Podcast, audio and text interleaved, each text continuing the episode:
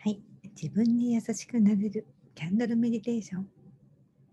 シーズコラボ企画ということで、美穂さんとの対談、前回の続きをお聞きください。簡単なところから、メディテーションっていうのは、瞑想っていう日本語のね、瞑想の、まあ、英語の表現ですね。英語がメディテーションって言います。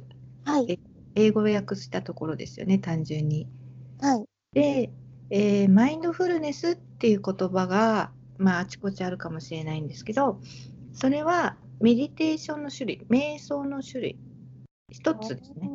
うん、瞑想の中の一つのやり方であって、えー、とマインドフルネスっていうのをつけたのはアメリカ人なんですよね。えー、でどういうものかっていうと実はこれ仏教の修行から来てます。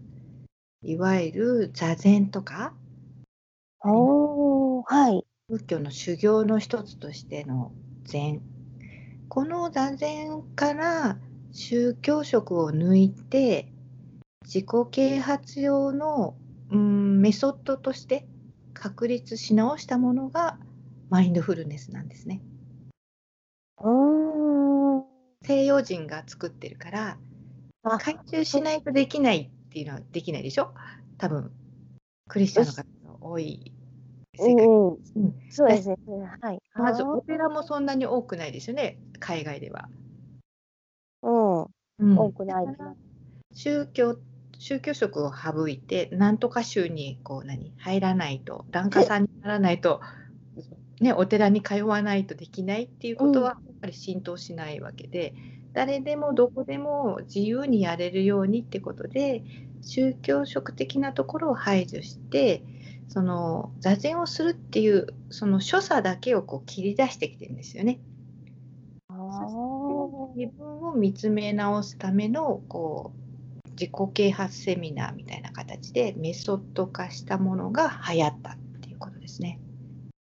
あー、そういうこと。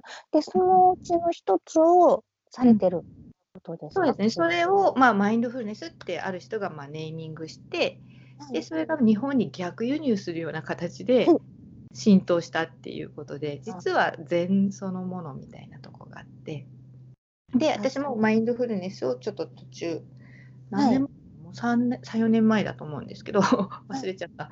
習って、まあ一応教師トレーニングを受けて、今、はい。マインドフルネスをおお伝えしているっていうところがあります。うん。あそれ、それにその名前をつけたっていうことですか？メディテーションっていう。